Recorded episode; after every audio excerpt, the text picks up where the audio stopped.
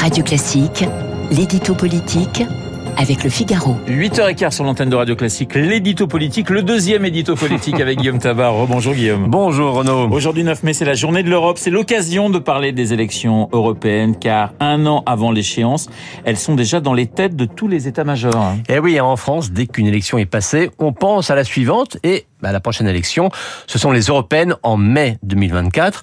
Euh, tout le monde s'y prépare, mais certains l'attendent avec gourmandise, hein, comme le Rassemblement national qui était arrivé en tête la dernière fois.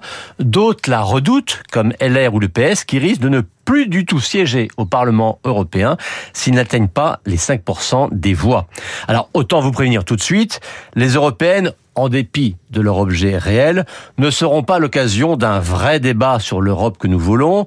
Ce ne sera pas la confrontation entre des visions contraires, non, on assistera tout simplement à la poursuite du débat politique national sous d'autres formes. Ce sera une sorte de sondage grandeur nature, un point d'étape sur la route de la prochaine présidentielle, autant le savoir. Alors parmi les forces politiques concernées, vous n'avez pas cité les macronistes, font-ils partie de ceux qui espèrent ou de ceux qui redoutent ce scrutin? Bien, les deux à la fois, car l'Europe, c'est l'ADN d'Emmanuel Macron, donc ses amis pensent que ce scrutin est celui qui leur permettra le mieux de s'identifier et de tenir un discours positif et entraînant. Mais je viens de vous dire qu'on parlerait plus de politique intérieure que de projets européens, donc ce à quoi s'exposent les macronistes, c'est quand même d'abord au vote sanction, d'autant que ce sera le premier rendez-vous électoral après le conflit des retraites.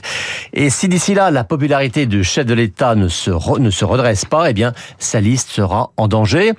En tout cas, c'est ce que vont jouer toutes les oppositions à commencer bien sûr par le Rassemblement national qui va se poser en vote utile anti-Macron. Alors symétriquement, et d'ailleurs comme il l'avait déjà fait en 2019, les macronistes vont agiter l'épouvantail RN et se poser de leur côté en meilleur vote utile anti-Le Pen. Vous voyez un Macron-Le Pen comme la dernière fois et comme aux deux dernières présidentielles. Guillaume, il y a un débat à gauche, liste unique ou liste séparée, qui va l'emporter? Alors on le sait, à gauche, il y a toujours eu un courant fédéraliste et un courant souverainiste.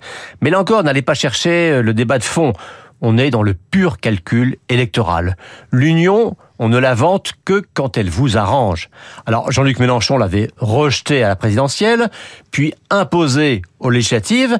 Et là maintenant, LFI veut une liste commune de la gauche, euh, non par passion unitaire, mais parce que les, les mélenchonistes savent bien que ce scrutin-là ne leur réussit pas.